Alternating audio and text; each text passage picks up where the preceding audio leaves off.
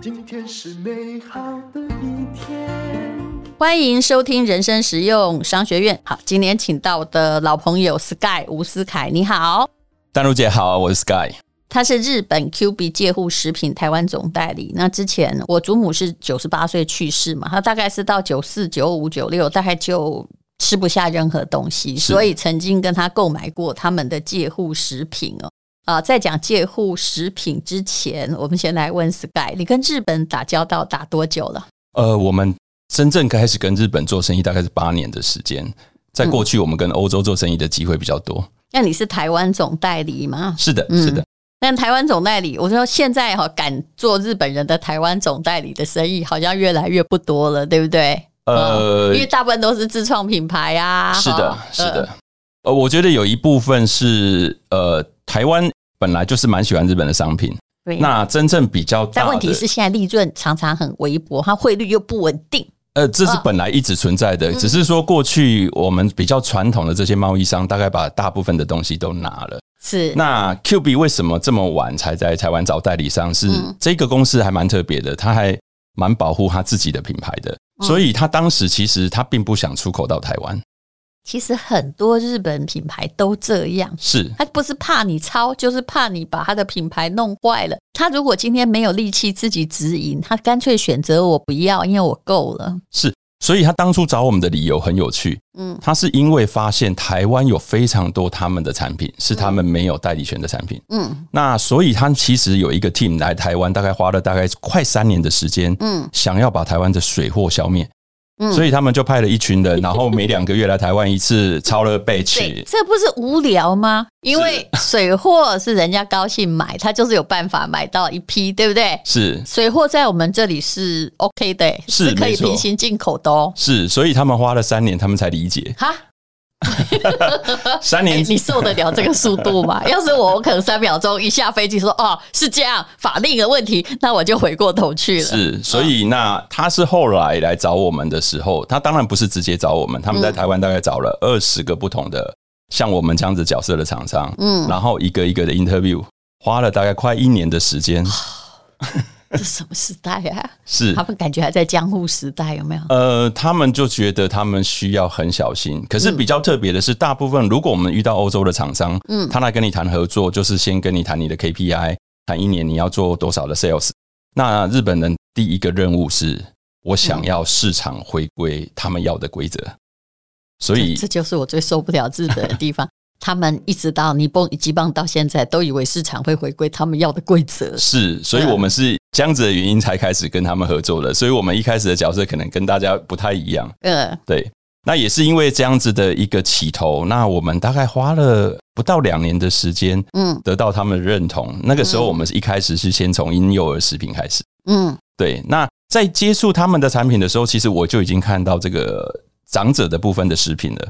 只是那个时候，因为日本人你也知道，就是说他现在在跟你谈婴儿，你跟他谈别的，他会觉得你不专心，所以那个时候我们也不敢提。所以我们大概是花了两年的时间让他认同我们，我们完成他的任务之后，我才开口跟他提说，那这一个部分可不可以？哎，先是三哦，再加一哦，再加二哦，啊，你也真有耐性啊！还好你们有做别的生意，是，不然难道可以这样痴痴的等吗？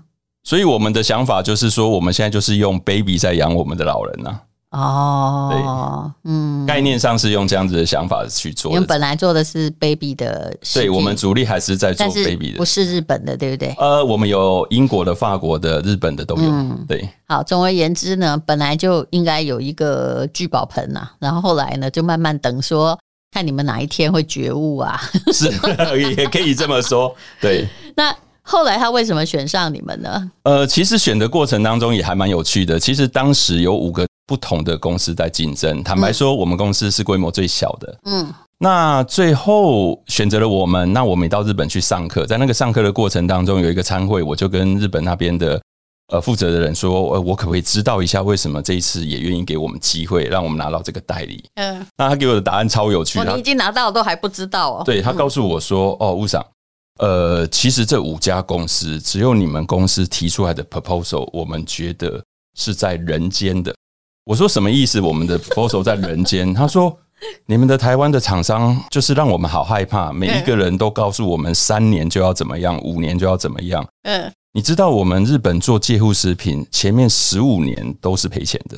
嗯，我们做到第十六年才赚钱。他用利哦来跟他们谈嘛，对不对？我帮你们扩展到多少的规模，什么什么，这是台湾人的谈法。但他们其实更在意他们的品牌啊，是胜于那个市场的规模。哦，知道就不难啊，美博赫不要紧了。但是，哎，有人喜欢我们，我们的品牌没有被打坏最重要。是是，所以这也是一个很很奇特的机缘。那也刚好我们自己。大概就是我们觉得我们实力到哪边，我们这个东西应该要怎么做，我们用很比较真实的想法去跟他们讨论吧。嗯，好，所以也就是吴思凯哦，他开始呃，慢慢的在跟他们合作。那合作的过程之中呢，我们先来解释一下这个高龄照护餐。反正呢，你我将来呀，哎呀，搞不好都会用到啊。你们其实是分牙口咬得动跟咬不动，有四个层级。是，嗯，是。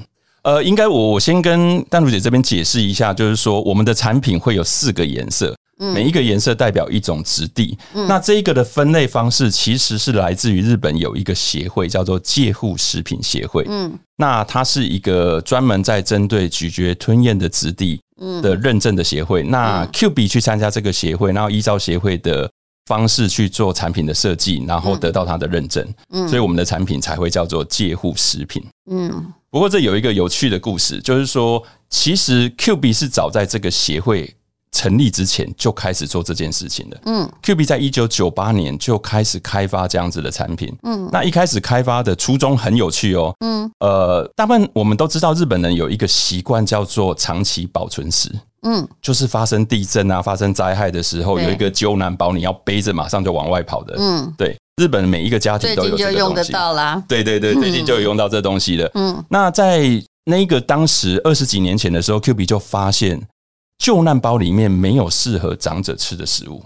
嗯，因为救难包的那些食物大部分都是一般人、小孩子吃的，所以他们当时一开始只是为了设计一个产品，让长者在救难危难的时候，他有适合他的食物可以吃。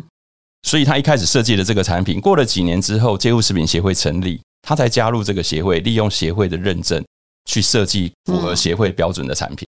可其实我觉得他也不是老人的问题，因为救难包里面总不能叫我一直吃美军口粮吧？哈，是。如果有那个一整包的，那我也可以吃啊，用喝的就好了啊。呃，其实日本的救难包的东西非常丰富哦，真的吗？非常丰富，我不是我们，现在我家没有准备，不是我们小时候认定的那种，比如说口粮的饼干，或者是只有牛肉罐头。其实日本的救难包的种类是琳琅满目的啊。对，你知道为什么没关系吗？因为我日本的家里哦，它就是一户建，是。那一户建呢，它基本上其实是木造加上泥造，是，但是它上面的构造事实上很轻，是。它自己整个哈，因为新房子整个就是个防空洞，是，然后它就整个地震的时候，有一次我遇到，它就砰一声，哎，没了。您说上次您去除草的那个吗？哎，对，很麻烦。但是你知道，坐在里面其实是挺安心的，是没有东西会掉下来。是，嗯，其实这一次地震看到的大部分就是老建筑，对啊，新建筑其实比较就是那些泥做的东西，这个压下来就比较严重，或者是一整栋的。是的，是的。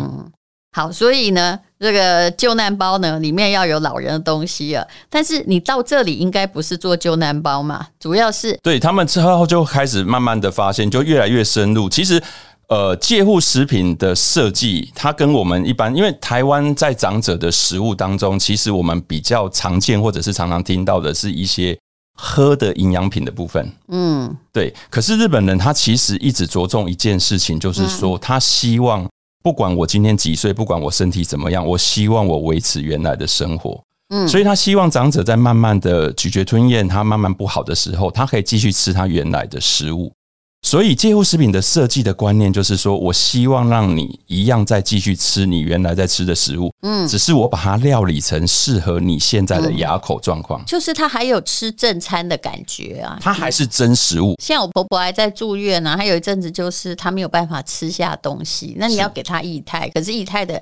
如果不是这种介护食品，你很难给他东西吃，就都是汤汤水水，对不对？嗯，就是我们都会告诉病人或长者，就是说这个很营养，你要多吃。嗯，可是坦白讲，它不是不是餐呐、啊。对不对？没有吃东西的感觉，是，不然就是喝鸡精嘛，或鱼精，可是那个也没有吃东西的感觉。我我曾经有一个顾客，他就跟我分享一件事情，就是他为什么来买我们家的产品。嗯，那这个原因是来自于，就是有一年过年，他们吃团圆饭的时候，嗯，那他的妈妈已经高龄九十几岁了，嗯，那平常是有外劳在照顾，嗯，那外劳都会帮他准备，就是我们常见的那种用果汁机打成。嗯，呃，褐色的、黑色的泥的这样子。嗯，那因为吃团圆饭嘛，全家人就订了一个包厢，然后两大桌，然后大家都准备好要吃饭了，然后也帮奶奶做了一个适合奶奶吃的餐，然后外劳在准备要喂她了。嗯，然后大家开心要动动手的时候，奶奶眼泪掉下来，全家人都傻了，想说发生了什么事情。那后后来问奶奶，奶奶就很有感触的说：“我老了，没有用了，我只能吃这个。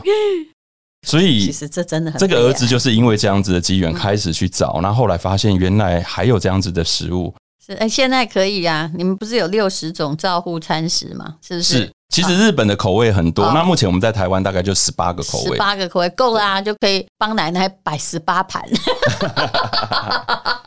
对啊，所以我我们其实也都在讲，就是说。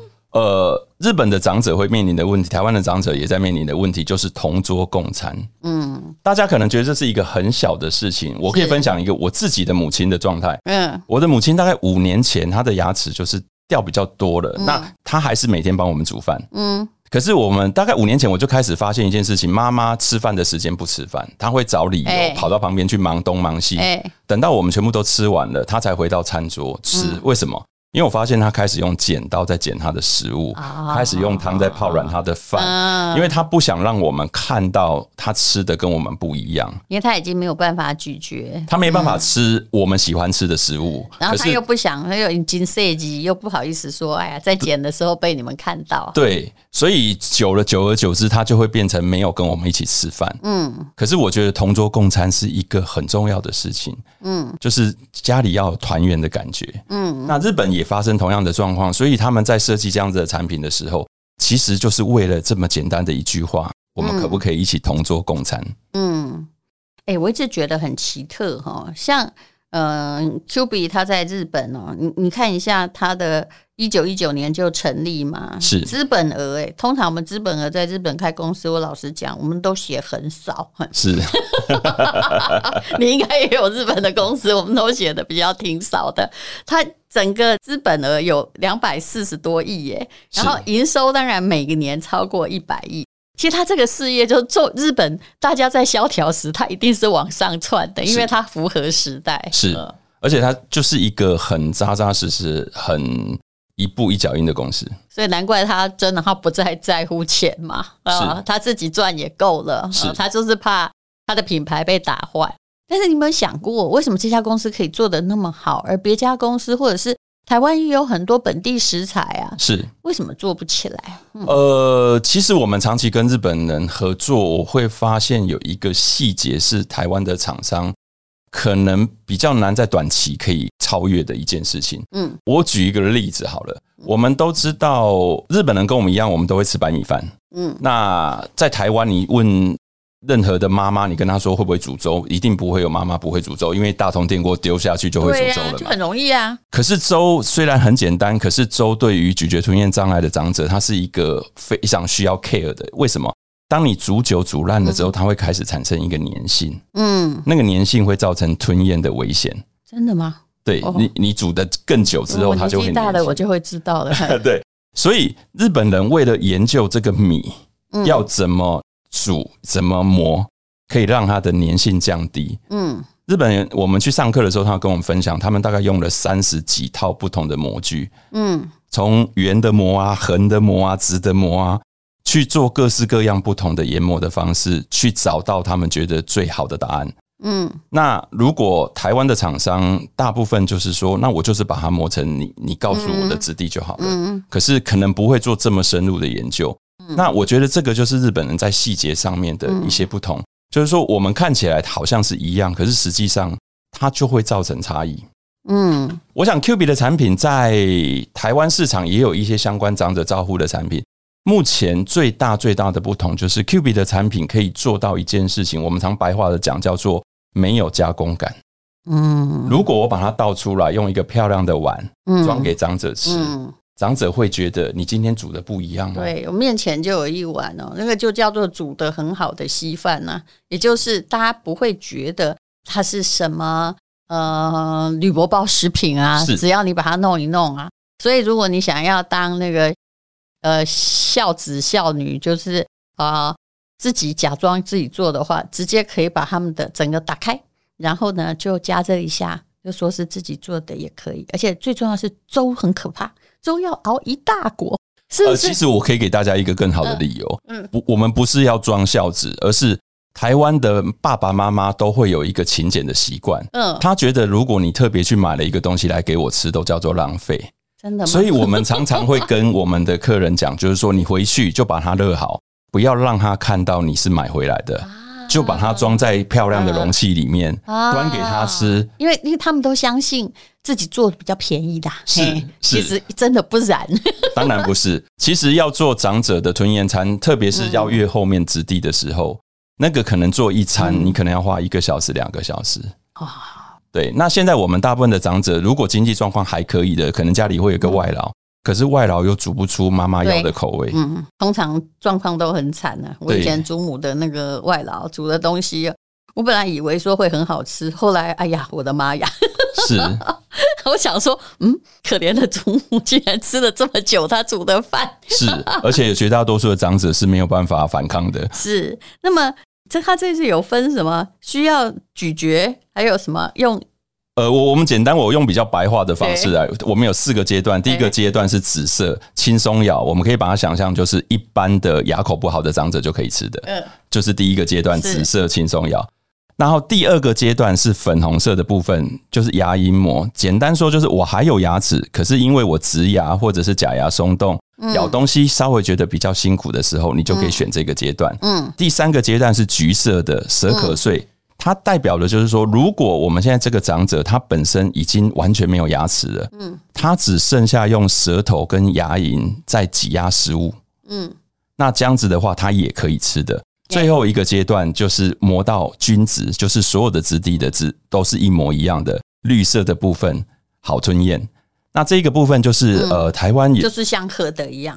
呃，台湾现在有很多装鼻胃管的长者，哦，那这个阶段的话，呃，鼻胃管也是都可以适用的，嗯，对，只是说我们其实真的非常不推荐装鼻胃管，鼻胃管它是一个紧急上面需要使用，嗯，可是长期不能依靠鼻胃管。是，而且我觉得鼻胃管这样人生乐趣没有了。呃，我们曾经一定很忧郁吧？呃，遇过就是，啊，没有味道哎。我们有跟很多语言治疗师的老师在合作，嗯、然后我们在推所谓的拔管这件事情，嗯，就是希望让长者可以回到有口进食，嗯，那我们就有遇过，就是长者他可能已经五六年没有吃过从嘴巴吃食物了，嗯，那我们去让他第一次试的时候，他第一口眼泪就滴下来了，哎呦天哪！你去想象，如果你五年没有吃到地瓜的感觉，不要什么太对。大餐，鼻胃管灌的到底是什么？呃，就是营养。哦，就不是让你继续活下去，感觉那种对，对，让你继续活下去的。我我了解，因为其实前不久我婆婆不知道在倔强些什么，她就是应该急性洗肾，她不洗。那因为为什么要急性洗肾？其实就是因为她长久可能也是因为牙口不好，她不吃东西，不吃东西是不是就造成心脏很虚啊？再加上不吃东西也故意忘了吃药，所以后来肾就坏掉了。是，然后叫他洗呢，我唯一威胁他的方法说：“你有没有看过别人装鼻胃管？是 你现在呢？如果你不去急性洗肾，不同意治疗，他真的抗拒了一个礼拜哦。是，第二天呢，有人就要来装那个鼻胃管，呃，那你就知道你有没有看过那有多惨？哎，他后来就勉强愿意吃一点东西，是，可是啊，后来就洗肾之后，就真的能够吃东西了。是，嗯。就是其实我们一定要能够吃东西，能才能让身体的基础代谢足够，是，是，不然你怎么打都不够啊。对，所以这个也是为什么我们在推广这样子的概念，因为有的时候长者不吃，就是因为他没有吃到真食物。对，对，而且吃的时候他可能因为难以，比如说胃也出了问题，是他。如果只要有任何粒子状，就会很辛苦。所以其实我们常常会推荐，呃，就是如果这样子困扰的，我们会跟他说，其实你不用在所谓的营养品跟接护食品当中选一个，嗯，营养品还是可以继续喝，因为它可以比较浓缩的营养，对，它都是液态的啊。对，可是你还是要让长者有吃食物的感觉，嗯，让他觉得他还是跟原来的生活一样。其实他还会有一个动力，就是活下去的动力。嗯，那台湾的十八种口味是什么？嗯，呃，因为在台湾，说真的，我们讲的第一个阶段就是一般的软食餐的话，长者我要看说台湾的长辈会不会习惯。嗯，来，我来简单看一下好吗？哦，什么野菜鸡肉丸呐，啊。鲜蔬滑蛋虾仁，这个应该会喜欢吃哇！还有乌龙面呢，野菜猪肉乌龙面啊，它就像在餐厅点菜的概念。鲑鱼粥、鸡肉粥、鸡肉南瓜煮哦，这个都有哎哦。所以我们有分有主食没有主食，然后就想要吃饱一点就选有饭有面的，然后如果只是要做点心的话，就可以选择就是一般的料理。嗯、那也我们也有一些长者是。他觉得他自己可以煮饭啊、粥啊，然后就是买没有这些的再加进去，所以它是一个很方便的，就是可以你依照你的选择去做的。至少你不需要啊，就比如说你如果喝鸡精，就每次哈就喝就同样一个味道，这你还可以选。是，嗯。好，这就是 QB 的照护食品啊。那如果你家里面呢有不方便吞咽的长者，是这小孩可以一起吃吗？呃，我们通常会推荐一岁以上的小朋友，如果他有咀嚼吞咽困难的话，他是可以吃的。嗯，可是我要解释一下，为什么在小朋友的部分要考虑，就是说，呃，我们一般小朋友的副食品，我们会做比较轻的调味，因为小朋友才刚开始吃食物，嗯，所以他不需要做太重的调味。可是长者的食物，它会刚好相反。为什么？我们希望长者有吃到味道的感觉，嗯、因为咀嚼吞咽困难，有的时候会伴随也不会很重哦。对，可是有的时候它会伴随所谓的味觉敏感度降低，哦、要让长者觉得我有吃到东西，嗯、所以我们口味会做重一点。那如何控制？比如有些长者都有三高问题啊，或者摄人问题，要控制盐分什么，他们都算到了吗？哦。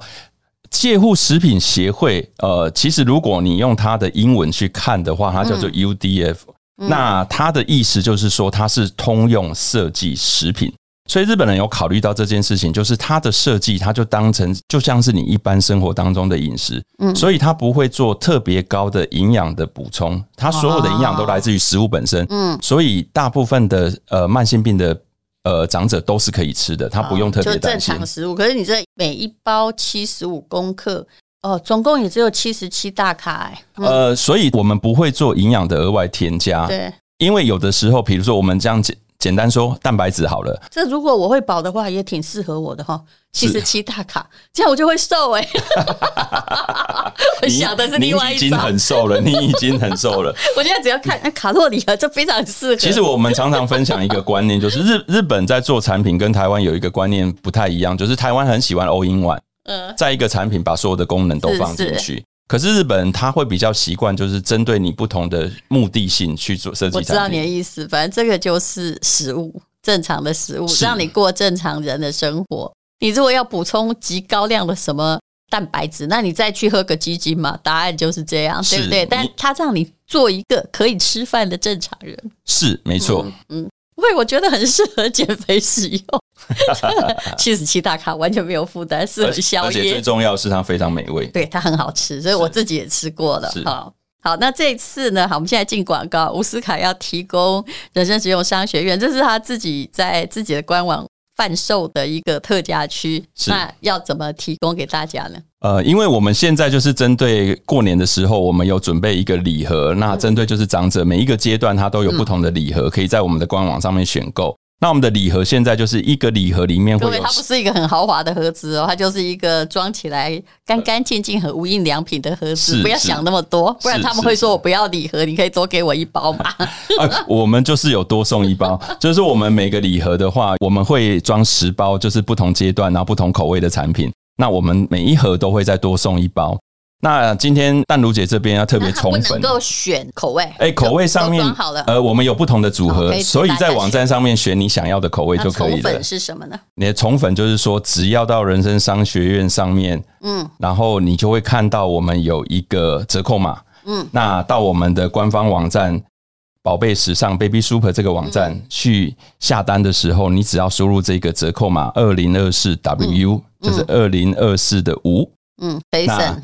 就可以直接打八折哦，直接打八折，就买越多，就是你可以省的钱越多。只有淡露洁有，试试看。对，好，谢谢吴思凯。那时间是为期多久？因为不能伤害到官网的价格哈。我们这个保存二十五个月，嗯，对，效期是很长的，可以大家可以放心。然后我们这个礼盒的活动会做到二月底，不过这个折扣码，淡如姐的折扣码，我们会让它到今年的六月底。你这样讲，大家会不急着买。不过也不会啦，嗯、真正有需要的人，他就是啊，好像久旱逢甘霖，刚好可以给自己的爸爸妈妈吃到。最重要的是这个折扣码是我们的全网站都可以使用，啊、就是你家里中有宝贝的话，要买婴幼儿副食品的话，啊、它也可以使用。哦，所以还有 baby 的吃的东西，还有什么？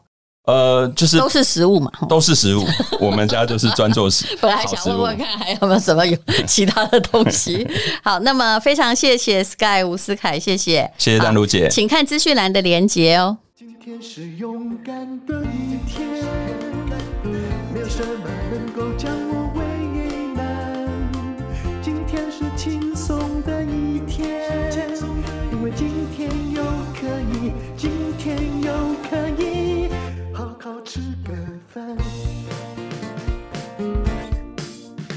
做我爱做的事，唱我爱唱的歌，吃我想吃的饭，尽量过得简单。做我爱做的事，唱我爱唱的歌，吃我想吃的饭，尽量过得简单，尽量过得简单。